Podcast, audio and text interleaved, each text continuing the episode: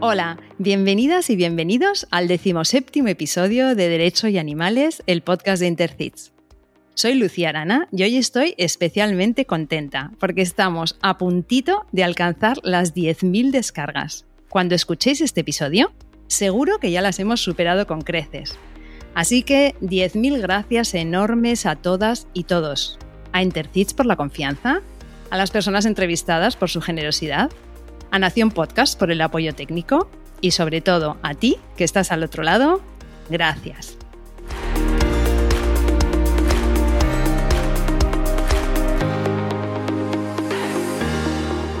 Hoy nos acompaña una de esas personas que se sabe la teoría, pero también la práctica. Una de esas que están en primera línea cuando se producen delitos, contra las personas o contra los animales. Arturo González Monleón, policía local y fundador de la UMA, la unidad que da título a nuestro programa de hoy. Arturo, bienvenido y gracias por dedicarnos este rato. Gracias a vosotros y nada, un placer estar aquí, colaborar y participar en este, este podcast eh, tan fabuloso que tenéis. gracias, Arturo.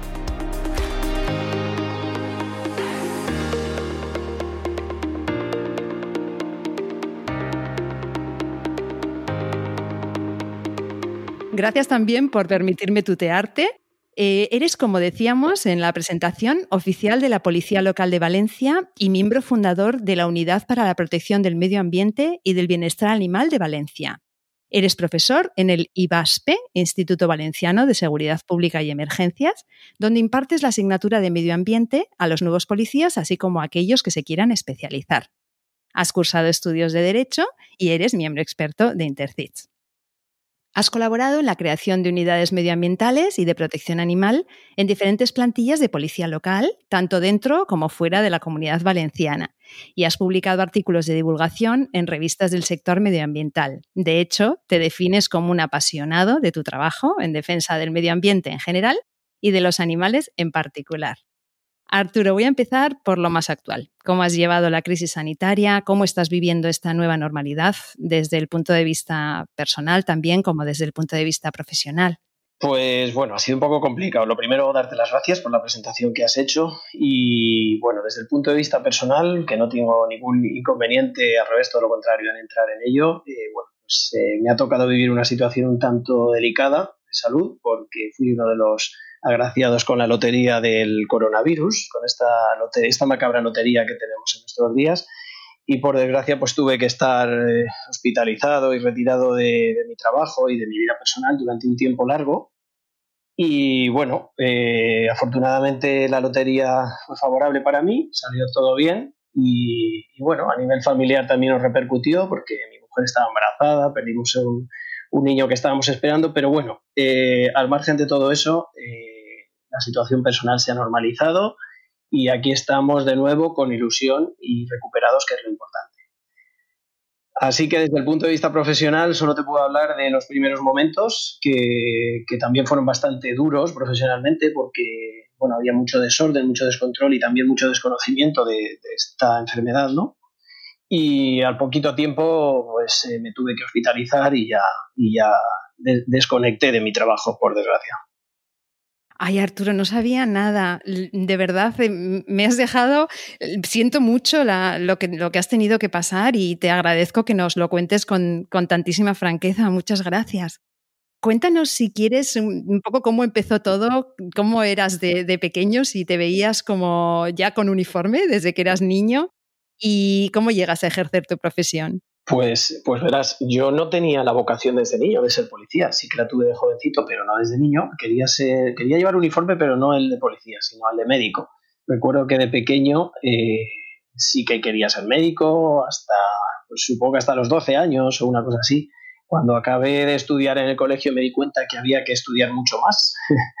y entonces decidí cambiar un poco la, formación y fue cuando ya eh, decidí hacerme policía.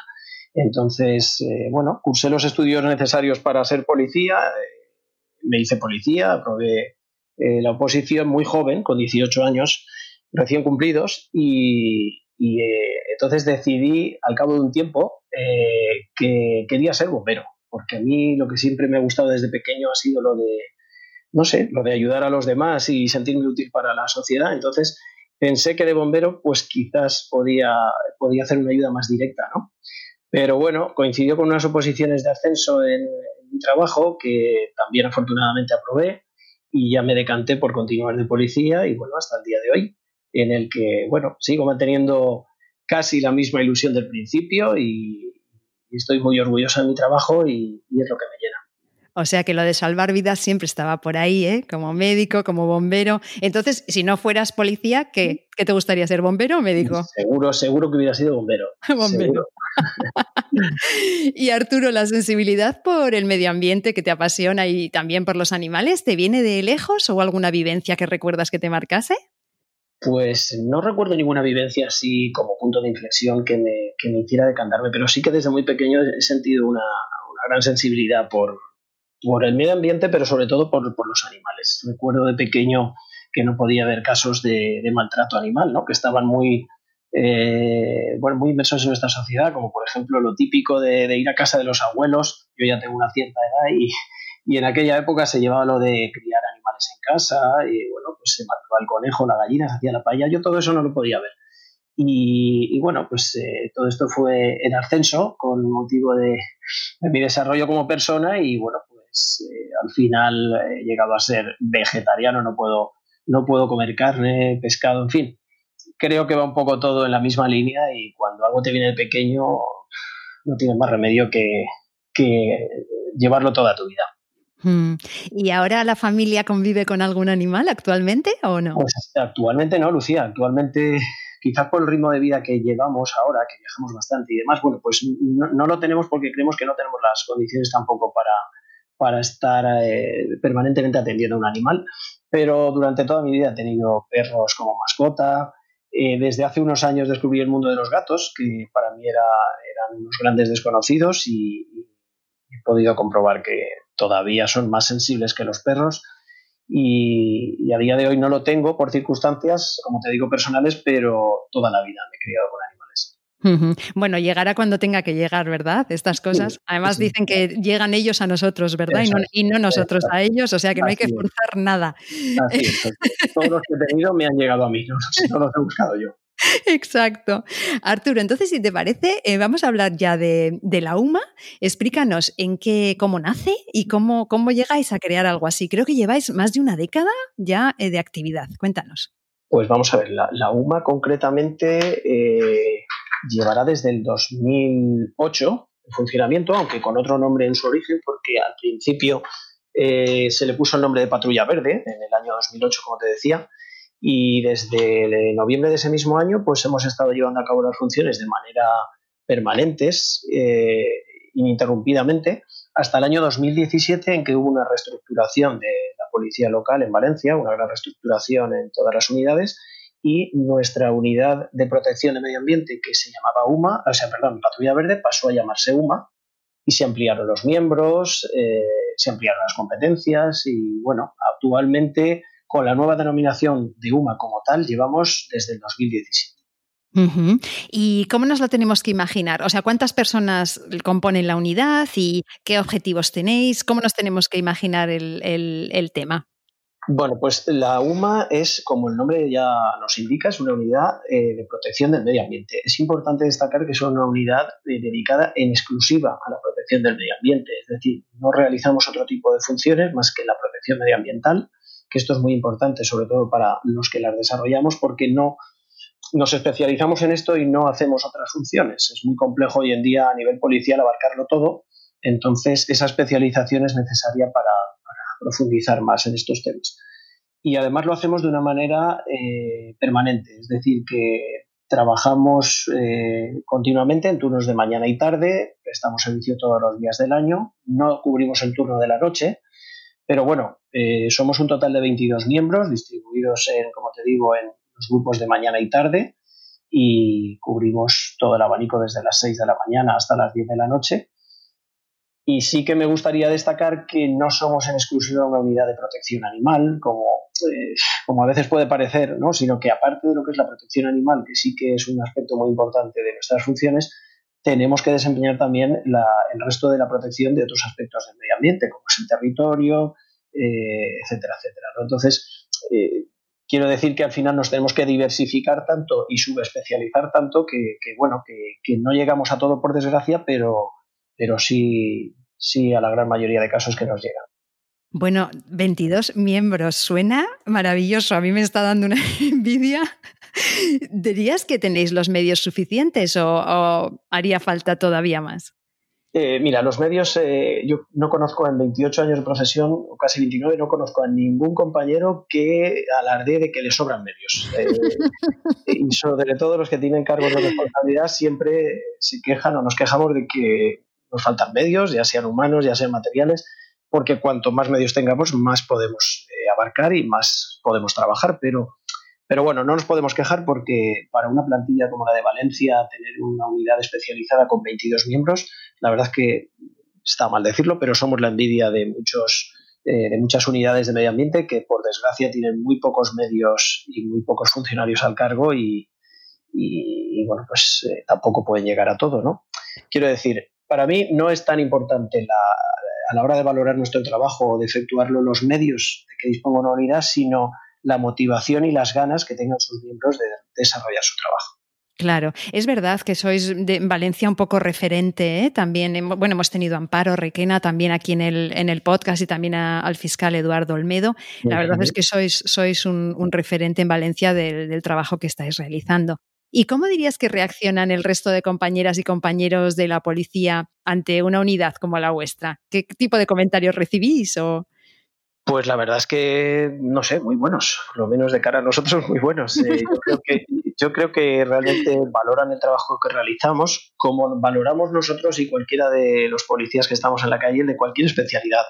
Eh, realmente hay veces que, que un patrulla normal, un patrullero que realiza eh, funciones polivalentes no puede llegar a un nivel de especialización que quizás nosotros en el medio ambiente sí que tenemos y entonces eh, recurren a nosotros cuando tienen un caso pues un poco delicado o quizás que se salga fuera de lo normal nos reclama bastante. La verdad es que nos pasan mucha información, también generan muchos servicios de los que luego nosotros tiramos del hilo y podemos culminar eh, servicios con, con, éxitos notables.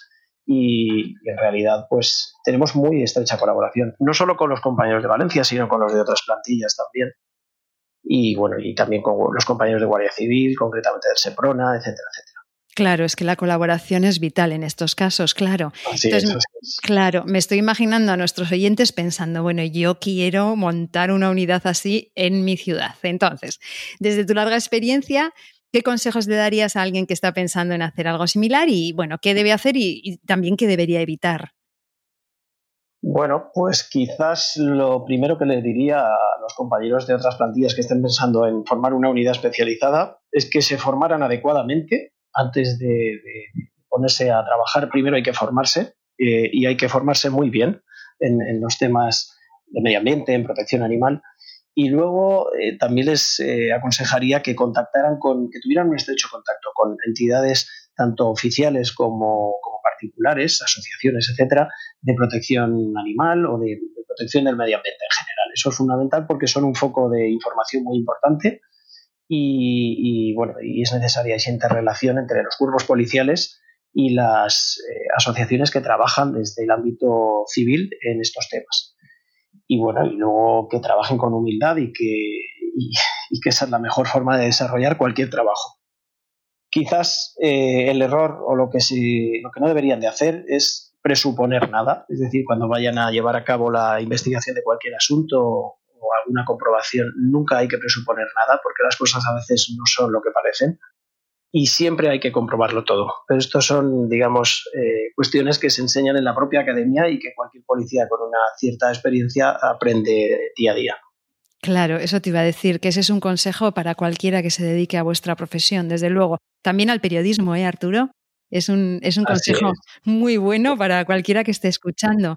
Entonces, eh, bueno, en estos más de 10 años habéis salvado muchas vidas, tanto directa como indirectamente, también con los delitos medioambientales que comentabas. Entonces, quizá nos puedes explicar, pues, no sé, un operativo, cómo funciona y si tienes algún ejemplo de algún caso, pues que por algún motivo te haya impactado, bien en positivo o en negativo, que recuerdes especialmente. Pues lo de los operativos es un poco complejo de explicar porque cada, cada caso que nos entra o cada, cada asunto que investigamos es diferente. Entonces tratamos de adaptarnos, eh, tratamos de adaptar los recursos a, las características o, la, en función de las circunstancias de ese caso, ¿no? Pero, pero bueno, te puedo decir que normalmente se asigna un caso a un policía o a, una pareja de policías y esos policías son los que inician las actuaciones y se, se, pretende que sean los que las culminen, ¿no? Para no dejar flecos, no... E, e, es aconsejable que el que empieza normalmente suele acabar un asunto, una investigación, ya sea en el orden penal o en vía administrativa. Siempre que se pueda, claro. Y, y no sé, como servicios impactantes, eh, quizás en estos 12 años de historia eh, hemos hecho, la verdad es que bastantes operaciones o servicios relevantes, incluso algunos, algunos de bastante valor económico, ¿no? Por, el tema de incautaciones y demás. Pero a mí, profesional y personalmente, los servicios que más me siguen impactando son los más sencillos, es decir, aquellos en los que eh, cualquier policía nuestro, de nuestra unidad, eh, recupera un animal que se ha perdido, que se le ha extraviado al propietario o incluso que se lo han podido sustraer y esa cara de, satisfacción, de alegría del propietario cuando recupera a su mascota y también la cara del animal cuando, cuando se encuentra con su, con su compañero, eh, para mí personalmente te puedo decir que es de lo más emocionante que, que vivo en esta profesión. Qué bueno, es que claro, cualquiera que haya perdido a su compañero animal y sepa la angustia que se pasa, bueno, creo que está entendiendo perfectamente lo que dices, ¿no? Mm, te voy a hacer una pregunta que me está llegando últimamente desde que tenemos el podcast. Me están llegando además por varios sitios y, variados, ¿no? Me escriben personas que están muy frustradas porque, claro, nosotros aquí en el podcast vamos diciendo y repitiendo que hay que denunciar, que hay que denunciar y demás. Entonces, me cuentan que han dado aviso a la policía de su zona, pues por un caso de una situación de maltrato animal, y me dicen, mira, no me están haciendo ni caso, o se pasan la pelota unos a otros, quizás en comunidades donde hay diferentes eh, cuerpos de, policía. ¿Qué les aconsejas a estas personas? ¿Qué les decimos? Pues eh, es un poco difícil también de responder porque cada caso será distinto y, cada ciudad o cada parte de España será distinta porque a lo mejor no en todos los sitios cuentan con una unidad especializada en estos temas. Pero, pero mira, eh, a nivel policial, como como a nivel general también de todos los servicios, te puedo decir que todos los servicios que nos entran se comprueban. Eh, lo que pasa es que, por desgracia, eh, somos unos, tenemos unos recursos limitados y la demanda de servicios excede de nuestros recursos. Entonces, siempre se priorizan eh, los servicios por orden de importancia o de urgencia. Y, y, si alguna persona requiere unos servicios y no se le realiza el caso que esa persona considera que se le debería hacer, pues mi consejo es que eh, aporte el mayor número de pruebas posible, sobre todo en los casos de maltrato animal. Para nosotros es muy eh, importante que los denunciantes nos aporten pruebas, porque muchas veces nosotros no podemos estar ahí cuando se producen los hechos, pero una grabación de vídeo, una, eh, una grabación de audio en la que se observen indicios de maltrato, para nosotros es muy importante y tiene mucho peso a la hora de, encauzar el asunto en vía penal o tramitar la denuncia administrativa correspondiente. Hay que insistir, muchas veces no llegamos a los servicios, pero no es por falta de ganas, te lo puedo asegurar, sino porque tenemos, eh, estamos limitados en los recursos y tenemos que atender otros servicios. Pero, por desgracia, la experiencia me dice que eh, se priorizan aquellos servicios en los que entran más reclamaciones. Entonces, si de un servicio entra una reclamación y no es excesivamente importante, se pone en cola de espera. Si entran 10 reclamaciones, sube la prioridad del servicio y se atiende eh, con mayor celeridad. Por lo tanto, mi consejo es que se insista, que se llame las veces que se tenga que llamar, que cuantas más veces se llame, por desgracia, parece ser que es más importante. Esto es un protocolo y, por lo tanto, ese sería el consejo que les podría dar a las personas que quizás no ven satisfechas sus demandas de los servicios policiales pero que, como digo, seguro que no es por falta de interés, sino por falta de medios.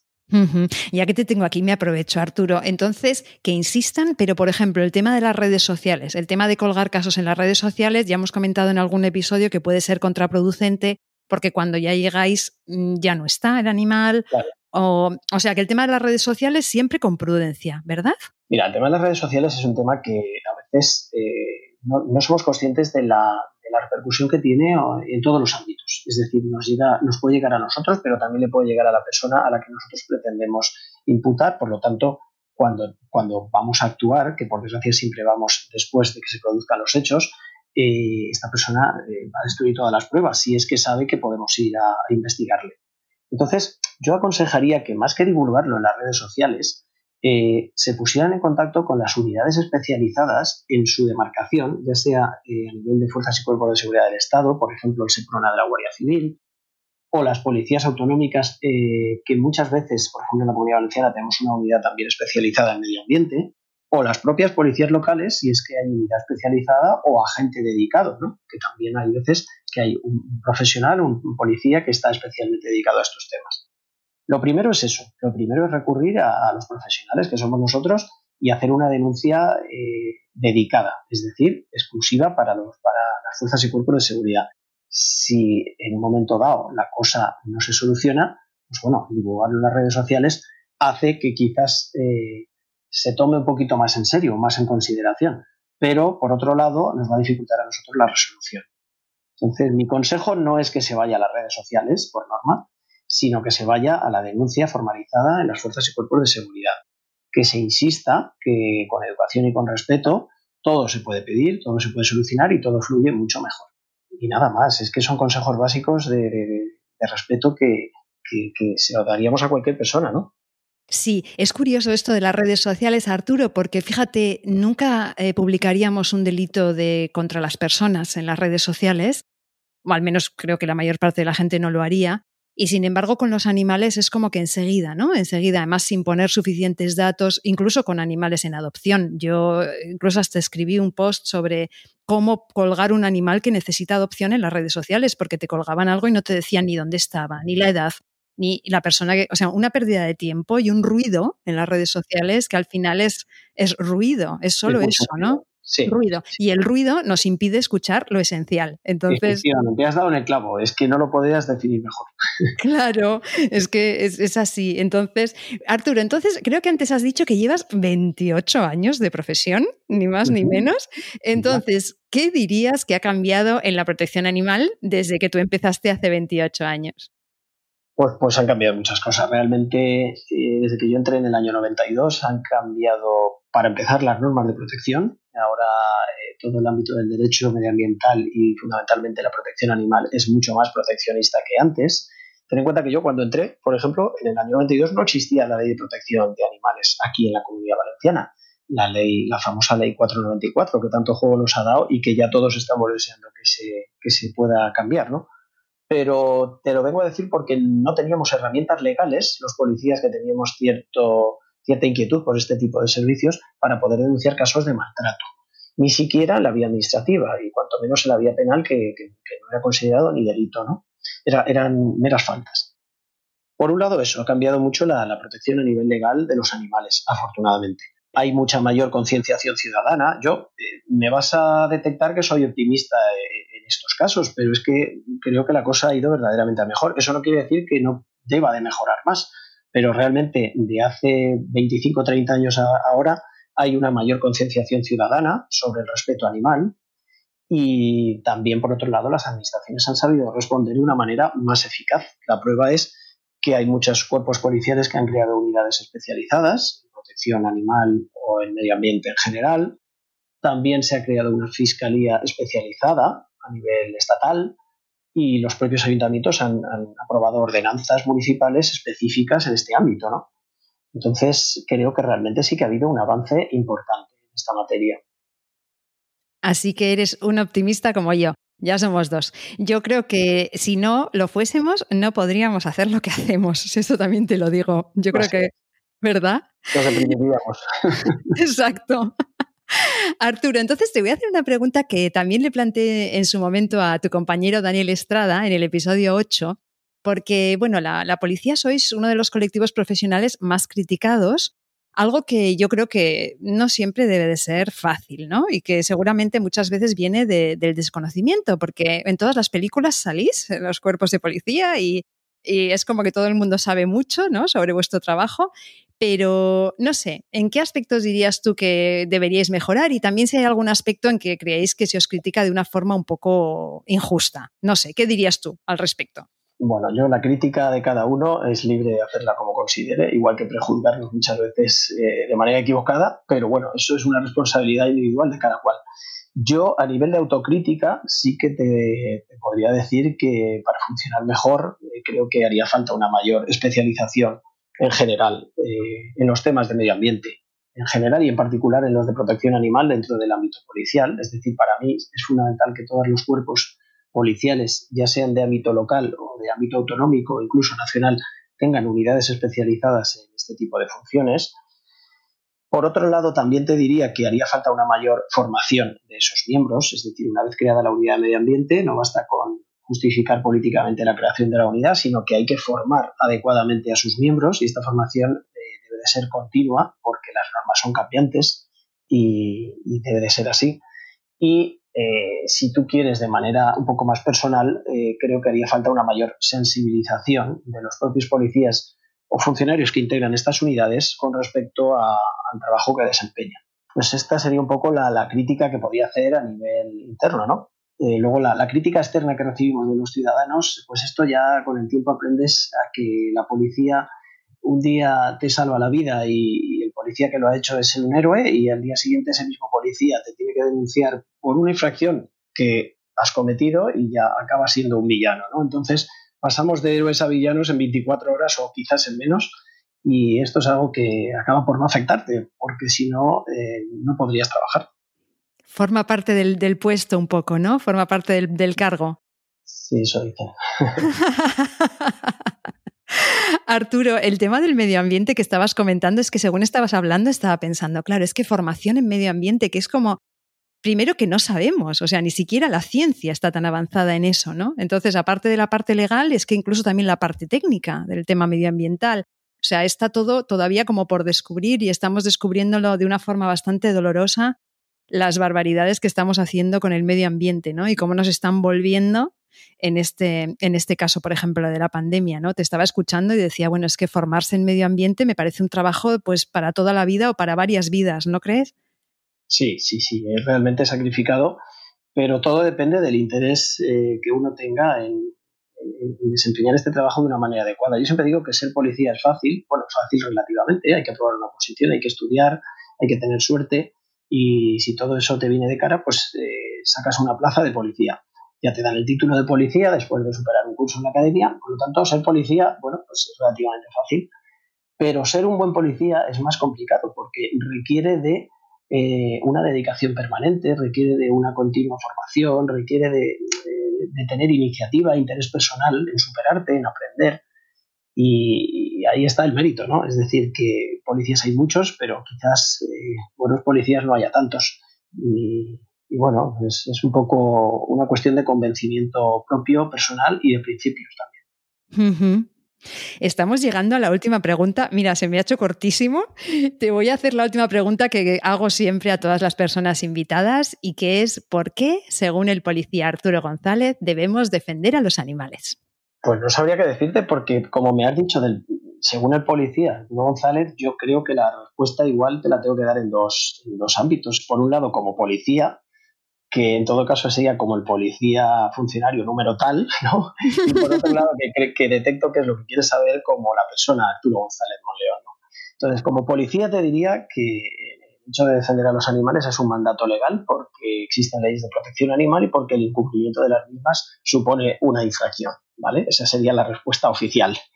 Y como persona, como Arturo González Monleón, te diría que eh, debemos de respetar y defender a los animales, pues porque todos somos, somos hermanos, en definitiva, ¿no? Somos hermanos y hijos al mismo tiempo de, esa Pachamama, de la Madre Tierra, que es la que nos alberga a todos y por lo tanto eh, nadie, es, nadie debe de ser superior a nadie y todos debemos de respetarnos y ayudarnos. Por lo tanto, qué mejor respuesta para defender a los animales, ¿no? Eh, creo que todos estamos al mismo nivel y, todos somos eh, herederos y habitantes de este planeta y todos debemos de defendernos mutuamente.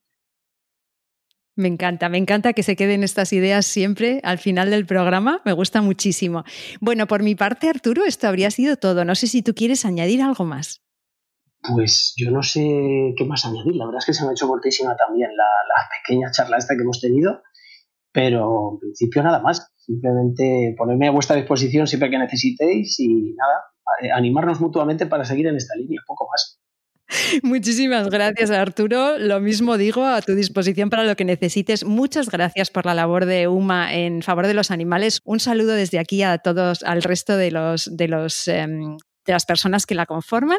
Y bueno, por toda esta información tan valiosa e interesante que nos has contado. Te mando un fuerte abrazo y te digo hasta pronto. Pues muchas gracias en nombre de todos mis compañeros. Un abrazo para vosotros también y enhorabuena por lo que hacéis. Pues hasta aquí un nuevo episodio de Derecho y Animales en el que hemos visto que cada vez son más los profesionales que se toman muy en serio este tipo de delitos. Esto nos debe dar esperanza, aunque ya sabemos que ponerse del lado del más débil no siempre sea fácil. Seguid denunciando, como nos ha dicho Arturo, seguid alzando la voz.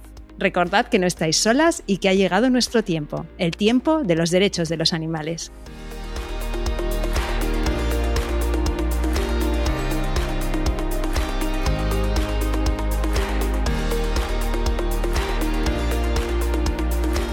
Nación Podcast te agradece haber elegido este podcast.